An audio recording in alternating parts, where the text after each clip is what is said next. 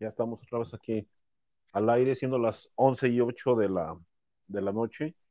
Este, continuamos con esta amena tertulia. Si empezaron por aquí, empezaron al revés. Les recomiendo que se regresen dos capítulos más para atrás. Ahorita estamos teniendo una maravillosa plática con Don Pibe, mostrándoles otro, otro capítulo más, porque pues mm, somos unos dioses generosos. Estamos mostrando aquí nuestras, nuestras vivencias. Bueno, don Pibe, nos quedamos en que se fue la luz en, en el, sí, sí. donde usted estaba, su camarada que, que, que, se metió ¿no? a, a, la palomera a comer las, las palomitas. A nadar en palomas, sí, maldito Luis. Era un, tipo, era un personaje, hermano, era un personaje.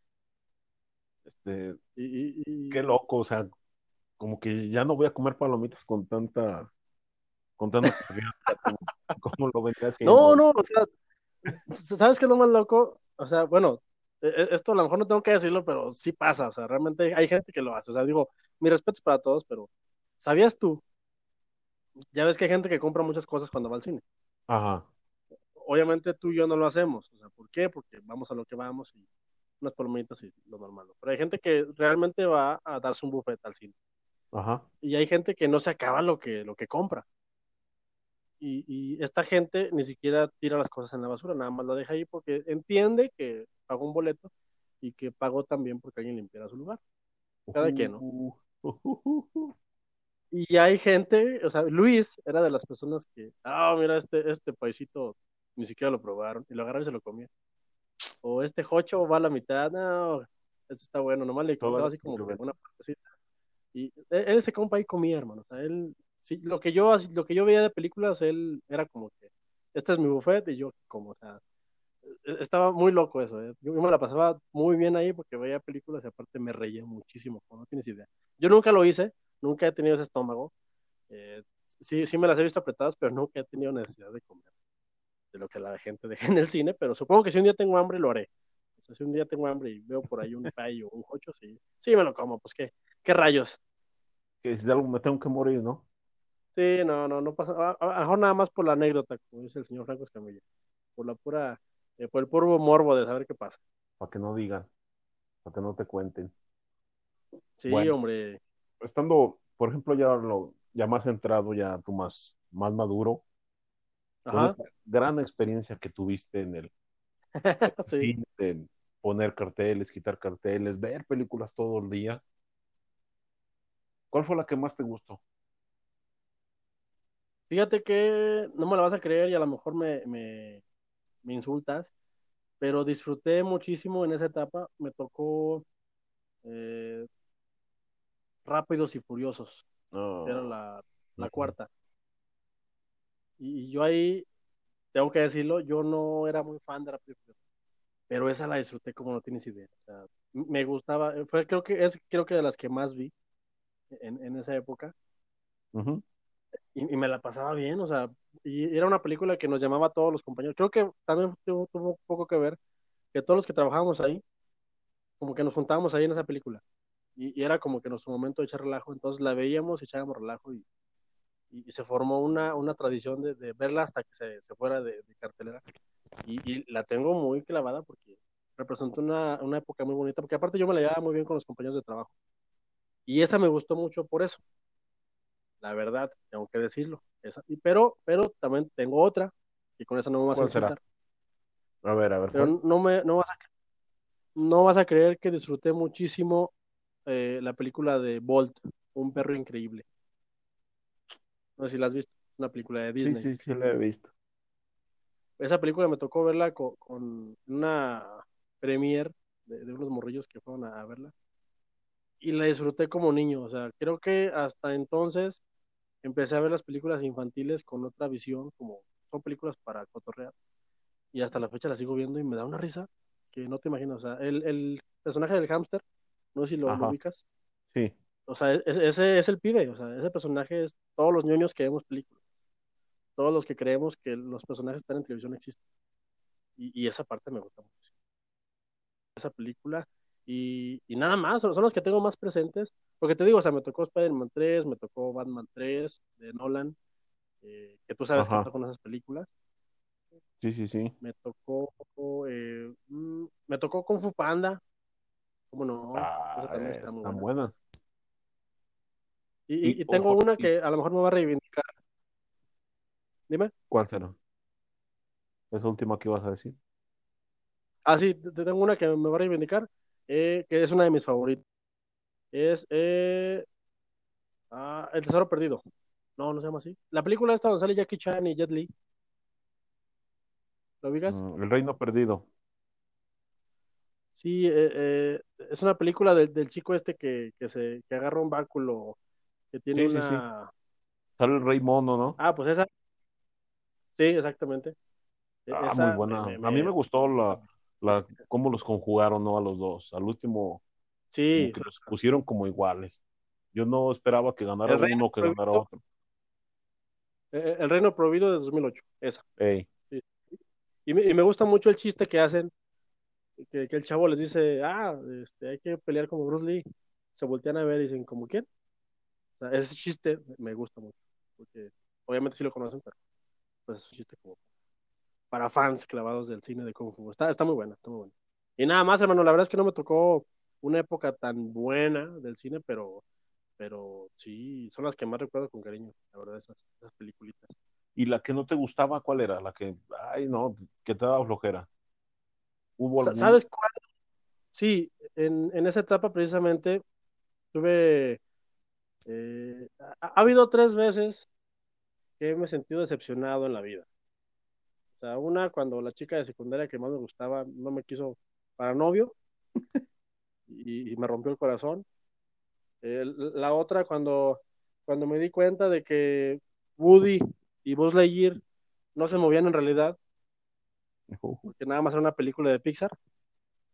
y la tercera fue cuando anunciaron con bombo y platillo que iban a adaptar eh, Dragon Ball al cine, Y- Dragon Ball Evolución. No, pues Y- sí. Bueno, eh, ha sido la única película de la que me ha salido del cine. Que me arrepiento, ¿eh? Porque mantengo firmemente que si ya pagaste, pues tienes que verla, ¿no? Pero sí, me acuerdo que no aguanté, creo que aguanté la mitad y así de, o sea, no, no, no puedo ser parte de esto, o sea, porque estaba en la premier y así de, no, no, no, por favor, ya.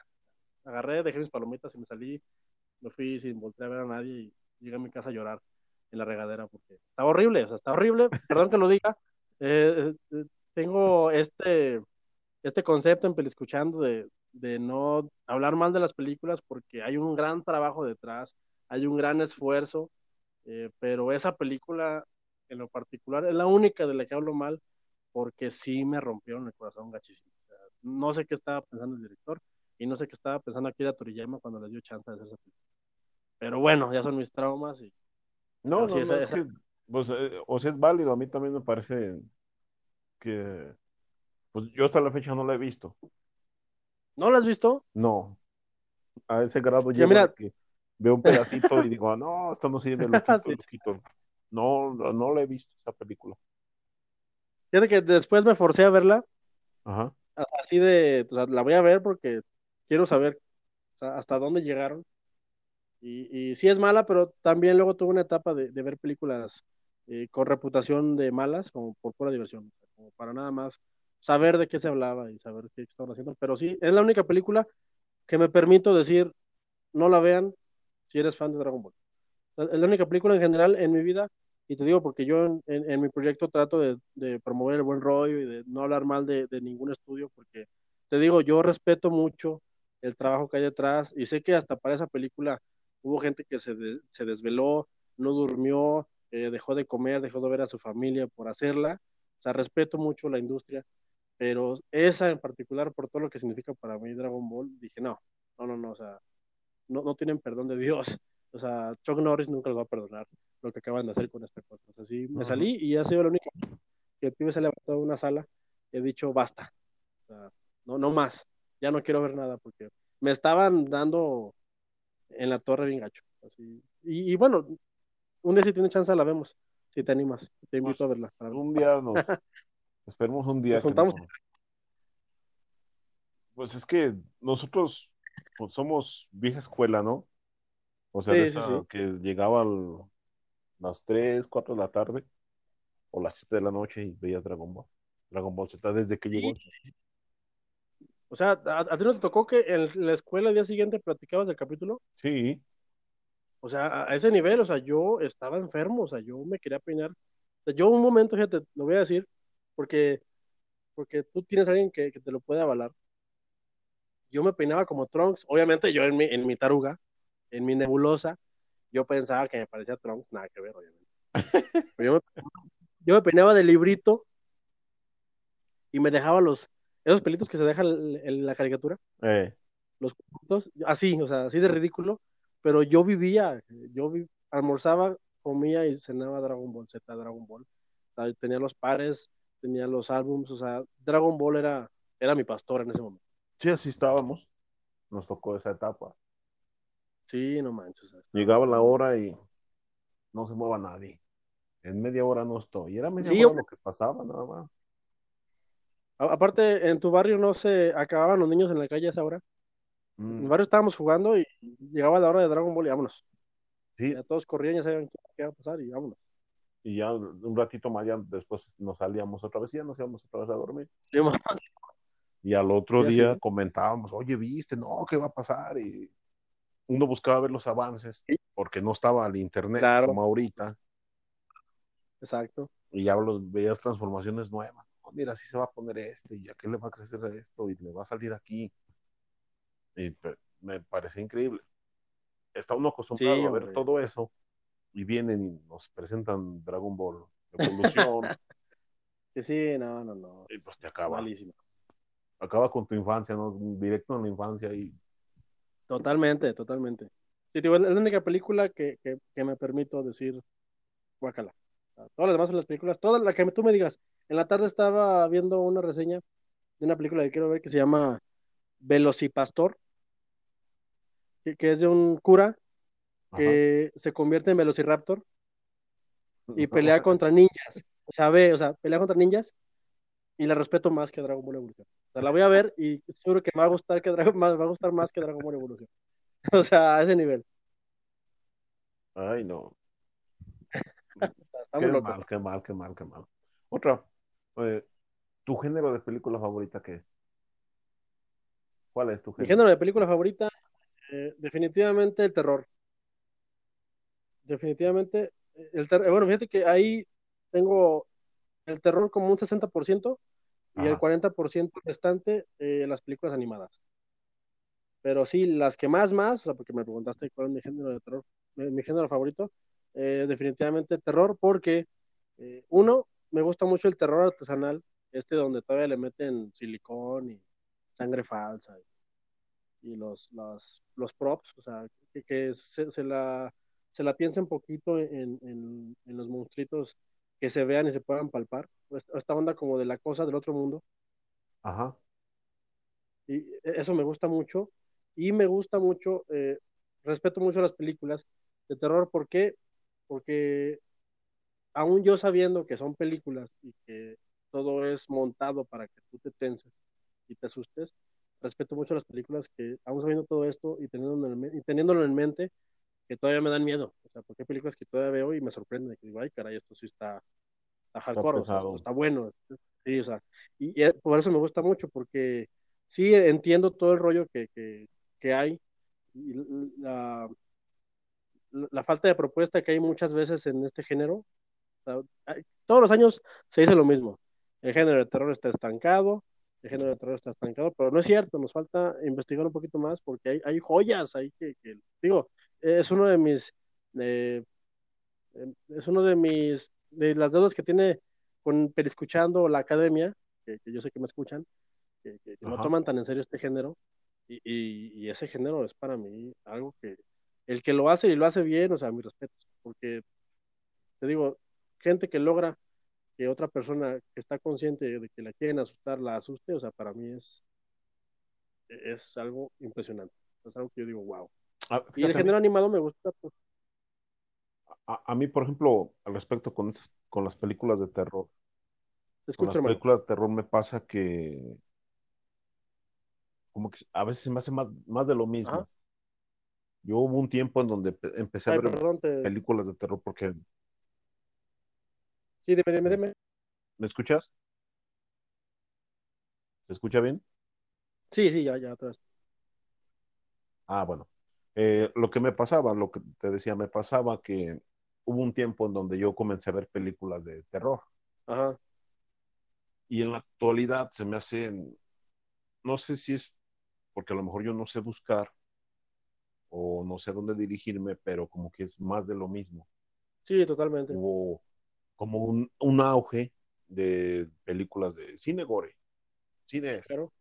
y nomás veías como un destripadero y veías mucha sangre, tripas de algún animal despedazada, despedazados, podridos. Y como que hasta ahí. Y por ejemplo, yo he visto películas de terror que se me han hecho, se me han hecho buenísimas. Por ejemplo, la que me gustó mucho fue la Sí, de la totalmente, bruja. total- Mm, películas ya antiguas, por así decirlo, porque son de los Otra que te 80, haya de los gustado. 90 y ya estamos en el 2020. Ajá. Por ejemplo, están las de Amityville, Ah, claro. las primeritas. Sí. Que a lo mejor los monstruos se ven medios chafas, ¿no? Se ve el plástico total de los, de los monstruos, pero ves varias de las tomas que hacen, varias de las tomas que hacen en, en esas películas son las tomas que ves ahorita, Sí, totalmente. como que allí no innovan. Vas, vas a, vas, va, va caminando la cámara y te va a salir por un lado, te va a salir arriba, te va a salir abajo. Es todo lo que ves. Y es todo lo que me muestran. A lo mejor yo por eso no te digo, no sé si yo no sé dónde buscar o no sé si no están proponiéndome algo nuevo. No, sí, fí- fíjate que pasa precisamente eso. Ha- Hay una, o sea, de 10 películas que hacen de terror, o sea, 9 son totalmente lo que tú estás diciendo, o sea, cosas recicladas. O sea, es como, eh, muchas veces son las películas que hacen los nuevos directores como para que les den otro proyecto más, más chidito, porque al menos aquí en México consumimos mucho terror, o sea, el, el cine de terror, malo o bueno, eh, y muchas veces más el malo, eh, de- dentro de, de- de su respectivo respeto que, que me merece, sí se hace con el afán de conseguir dinero nada más. Vamos a hacer esto, vamos a hacer el conjuro Por- 3, pero, pero sí falta propuesta visual. Yo estoy completamente de acuerdo contigo.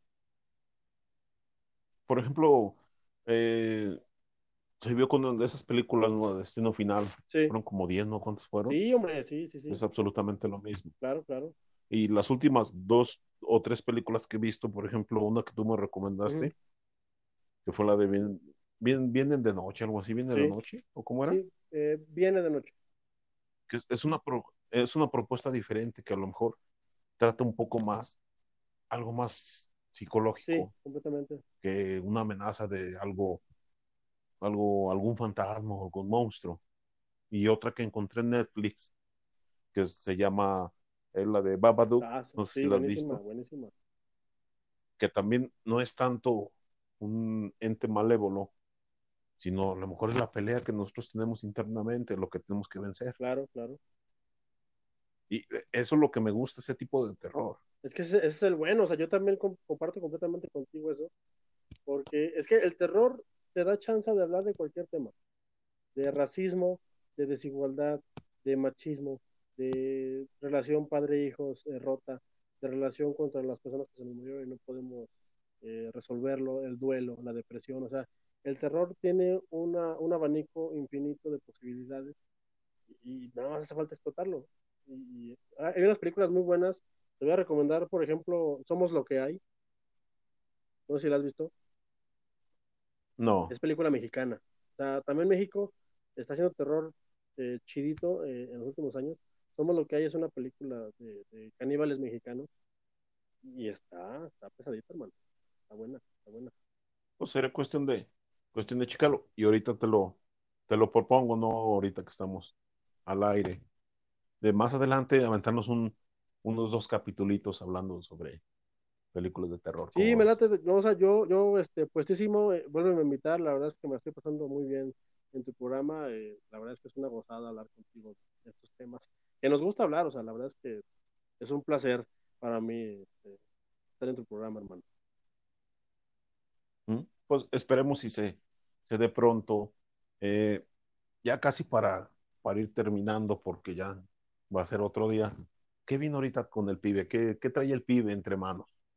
¿Qué traigo entre manos? Eh, pues nada, mira, la, meta, la meta final de, todo esto es eh, mediante esta, esta onda del podcast o esta onda de hablar de lo que me gusta, eh, llegar a un punto en el cual pueda darle una vida decente a mi familia. Ese es el destino final. Ya lo que venga después de ahí es, bonus. Pero así a corto plazo, trabajar, hermano, trabajar, pulirnos, eh, seguir, seguir este, en el proyecto, seguir moviéndolo a la plataforma. La verdad es que Anchor, eh, para mí ha sido un parteaguas de mi vida. yo sé que ellos me escuchan desde Estados Unidos. Anchor, gracias a esta plataforma yo puedo hacer lo que me gusta y, de la manera más eh, cómoda, porque tú sabes bien que yo no soy ingeniero de audio, y, la, plataforma pues nada más nos pone, dale play, habla y ya, ya está en Spotify, o sea, está en Spotify, está cañón, está, está grueso, este relajo. Y, y esto es gratis, o sea, no te cobra nada. Y ahorita controlamos de repente con que no cobramos y lo hacemos por gusto, pero es que así es, lo hacemos con gusto y ya estamos en Spotify, o sea, estamos al lado de los grandes. O sea, en Spotify es ahorita la plataforma de, de podcast, al menos en México, más escuchada. Y, y Spotify cobra, o sea, y ahí hay lana.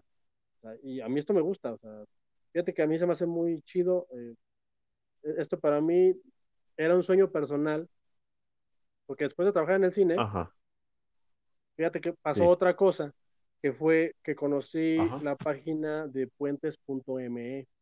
Si no la conoces, te la recomiendo. Ah. Es una página dedicada 100% al podcast que acaba de cerrar hace cinco meses. Y es una página que se dedicaba al podcast y había podcast de lucha libre, de, había podcast, hay más bien, hay porque la página sigue ahí, hay podcast de marihuana, hay podcast de psicología, hay podcast de de albures, hay podcast de cuida el agua, o sea, el tema que tú me digas, ahí hay. Es una página 100% mexicana, con talento mexicano, que fue un poco lo que a mí me abrió los ojos a este mundo del podcast. Saber que se podía hablar eh, en Internet, que te digo, hay muchas cosas muy bonitas gracias al Internet, o sea, es lo que estamos haciendo, para mí es un milagro.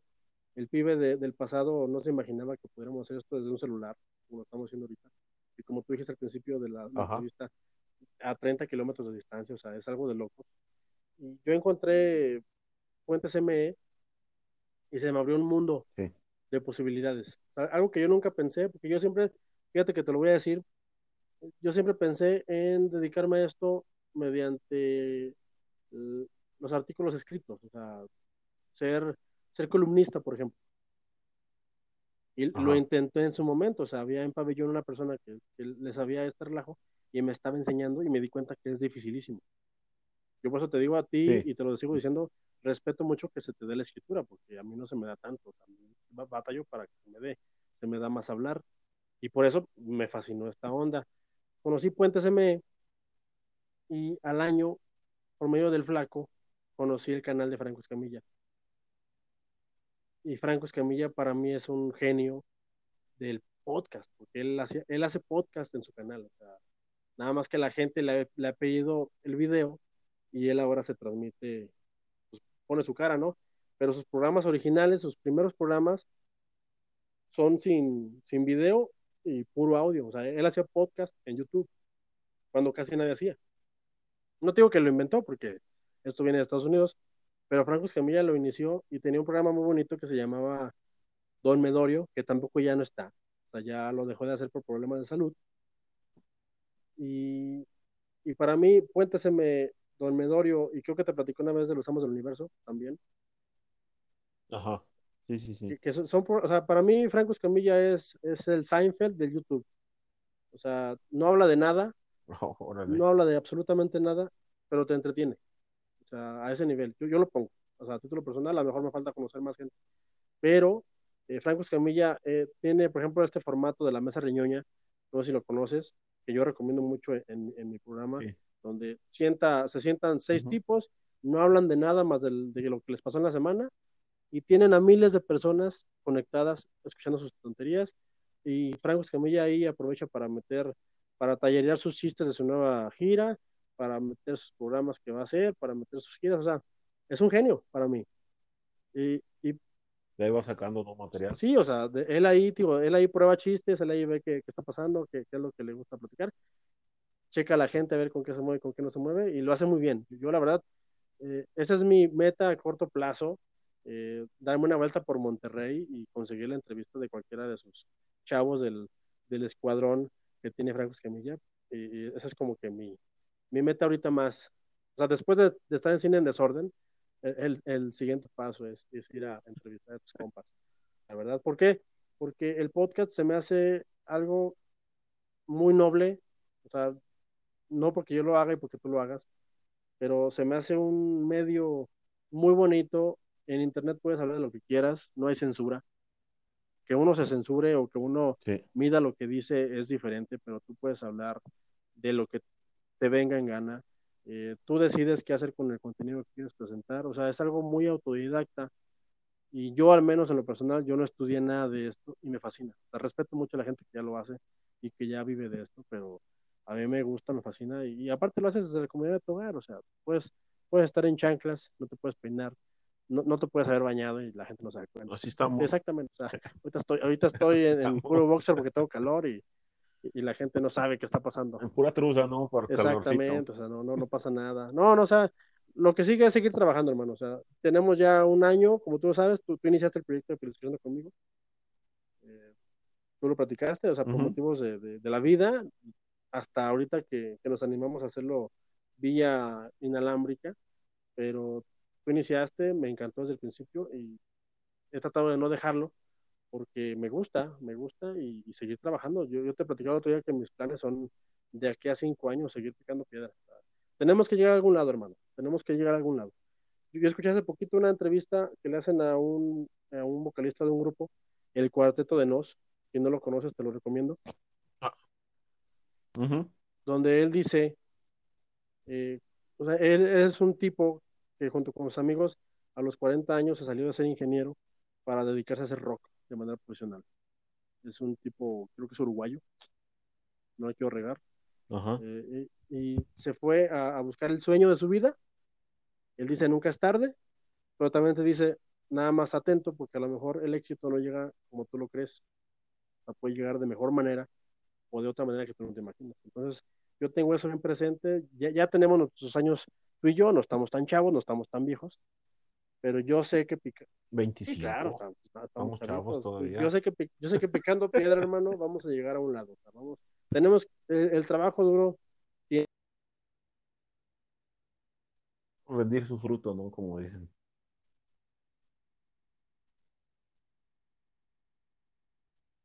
Bueno, pues así es como, como tenemos que echarle, tenemos que darle para adelante, echarle ganas. Este, ir viendo que, pues no está fácil, pero poco a poco, trabajando, pues tenemos que, que salir adelante.